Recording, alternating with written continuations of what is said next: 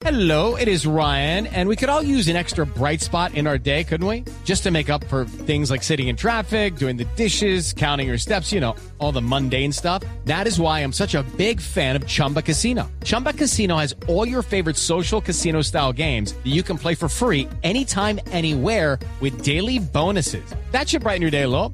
Actually, a lot. So sign up now at chumbacasino.com. That's chumbacasino.com. No purchase necessary. BGW. Void were prohibited by law. See terms and conditions. 18 plus. En Blue Jeans, 3, 2, 1, acción.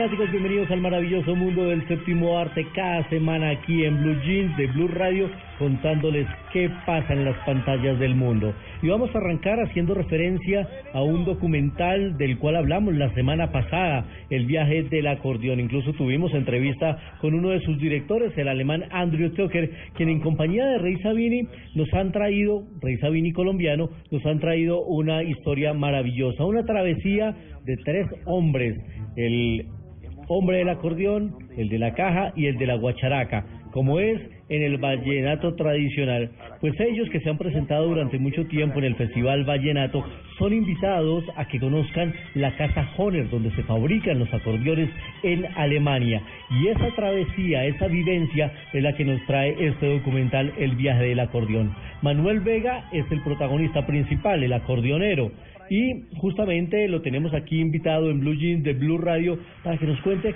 cómo fue trabajar con estos dos directores que estaban todo el tiempo encima de ellos filmando toda su travesía y toda y toda su vivencia. Así que Manuel Vega habla aquí en Blue Jeans de Blue Radio. Bueno, al, al comienzo fue un poquito incómodo, un poquito eh, me sentía un poquito ahí inquieto, pero después me acostumbré y, y- y al final se me olvidó que ellos andaban detrás de mí para todas partes. Pero fue una experiencia bonita y gracias a ellos pues me hicieron un sueño, un sueño hecho realidad que es conocer la tierra donde se hizo este hermoso instrumento. Este documental, El viaje del acordeón, fue escogida en el Festival Internacional de Cine de Cartagena de 2013 como la favorita del público y ha estado en más de 17 festivales alrededor del mundo. Así que además es una oportunidad única, no se le abre mucho espacio a las, en las pantallas comerciales al género documental, pero estos de esta factura, de esta calidad, se han ganado su propio espacio, así que hay que verlo, acompañarlo y van a ver una muy buena película. Hay que decir que por estos días está en desarrollo el Festival Internacional de Cine de Cannes en su edición 68. Hemos repetido hasta la saciedad que hay tres películas colombianas y un proyecto. Y el jueves ya se presentó en Cannes, en la Ribera Francesa, la película El abrazo de la serpiente de Ciro Guerra, su tercer largometraje. Y la verdad es que le fue muy, muy bien.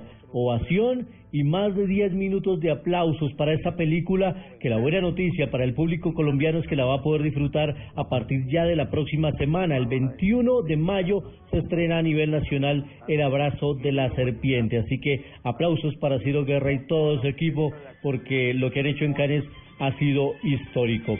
Y nuestro segundo recomendado cinematográfico de la cartelera comercial es una precuela de una famosa trilogía, Mad Max.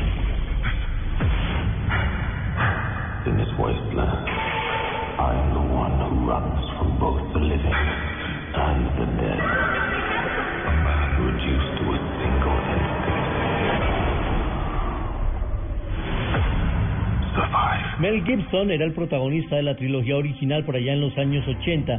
El director era George Miller, hicieron tres películas.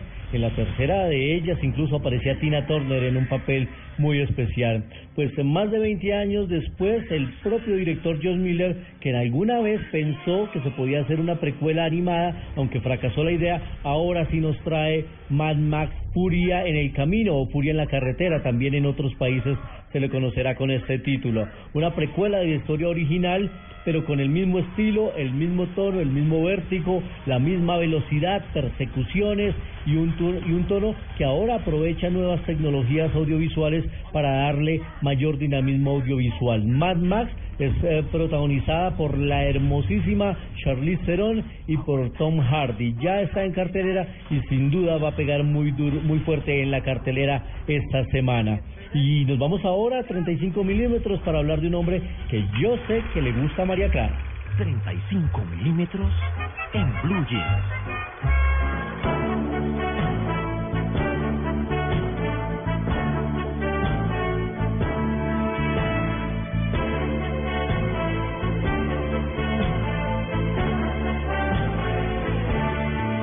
Estamos escuchando el tema principal de una serie de televisión que está entre las favoritas de muchos por allá, eh, terminando los 80, arrancando los 90, una serie que hablaba de investigaciones, de detectives privados, de misterios y era protagonizada por un hombre que está cumpliendo años hoy, el señor Pierce Brendan Brosnan, irlandés, nació un 16 de mayo de 1953.